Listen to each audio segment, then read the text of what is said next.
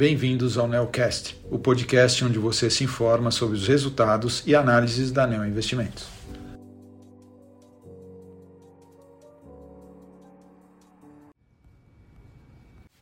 Olá, aqui é Matheus Tarja, gestor do Neonavitas, para falar sobre o desempenho do fundo neste mês de abril. Fazendo um resumo das principais informações sobre o fundo, nós tivemos um desempenho neste mês de uma queda de 11,95% contra uma queda de 10,10% do Bovespa, e a gente realizou as seguintes movimentações na carteira. A gente aumentou as posições Equatorial, Arezo e montamos uma posição em Porto Seguro e reduzimos as participações em Apvida, VEG e zeramos a nossa posição em Dexco, que é a antiga Duratex. É, e com relação às empresas, nós vamos falar mais para frente, tivemos a divulgação de resultado do primeiro trimestre da VEG e da Texco, e além de um anúncio de uma joint venture da TOTOS com o Itaú. Bom, agora voltando e falando sobre os mercados, os principais acontecimentos desse mês, é, tanto o mercado internacional como brasileiros eles apresentaram uma performance negativa ao longo do mês, é, principalmente por conta das preocupações com o surto de Covid surgido na China, né, preocupação com o novo lockdown, paralisação de atividades e tudo mais e uma inflação que continua forte é, e uma expectativa de aperto monetário dos bancos centrais aí ao redor do mundo, tá? É, o destaque negativo do mês foi o Nasdaq, com uma queda de 13,3%, tá? enquanto o Bovespa, como já dissemos, teve uma queda de 10,10%. Mercado internacional, além da preocupação com inflação e com a alta de juros, a guerra aí na, entre a Ucrânia e a Rússia continuou, né? E e essa preocupação, como eu já disse também, com os lockdowns na China, é, que podem começar e causar uma ruptura na cadeia de fornecimento novamente.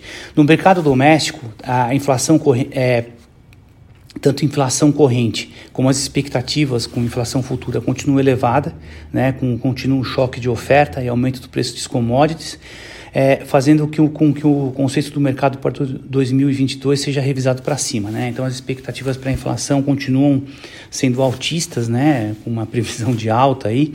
É, e no âmbito político, é, a gente teve a nomeação do novo presidente da Petrobras, com o discurso de manutenção da política de preço, e, e a gente está tendo a defini definição do processo de privatização da Eletrobras, né, que deve ocorrer nos próximos meses. São então duas coisas importantes, né, é, porque são papéis importantes aí que mostram qual vai ser o direcionamento do governo com relação né, a estatais e com, é, com relação à privatização. Bom, agora voltando a falar sobre o fundo, teve uma desvalorização aí no mês de abril de 11,95, no ano a rentabilidade está praticamente zerada, né, comparado com o Bovespa que está com uma alta de 2,90.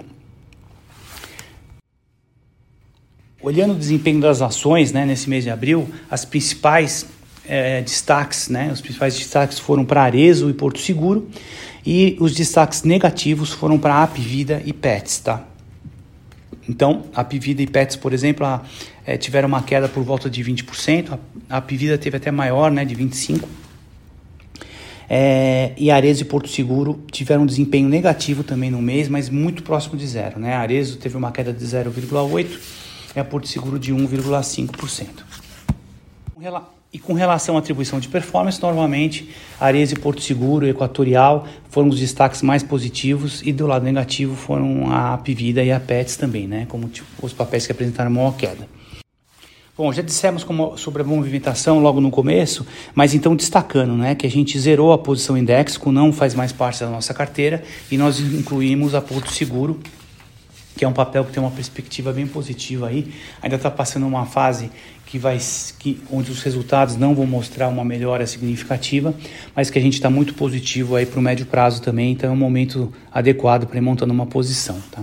A gente terminou o mês com a maior posição da carteira sendo Arezo, com 10,9%, seguido de TOTOS, com 9,3%, Clabin com 9,2%, e do lado das menores posições nós temos a B3 com 5,7%, Localiza com 5,9% e a Porto Seguro que a gente ainda está em fase de montagem né, da, da posição, é, está por volta de 6% no momento. Tá?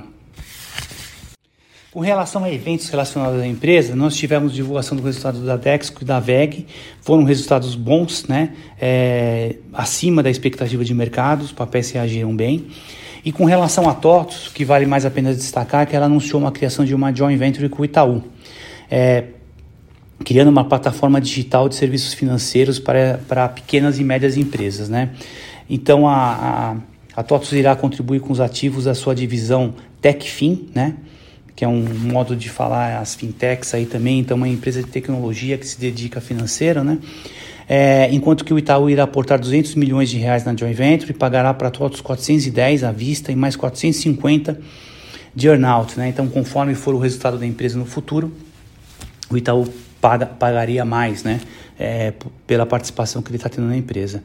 A gente tem uma visão bem positiva a respeito dessa transação, porque reduz o custo do funding para a companhia e adiciona um, um, agente, né, o Itaú, com expertise na área financeira e acelera o desenvolvimento de novos produtos. Tá? Então, é uma, cria uma. Já era uma avenida de crescimento para todos, mas fica bem fortalecida é, essa plataforma digital de serviços financeiros.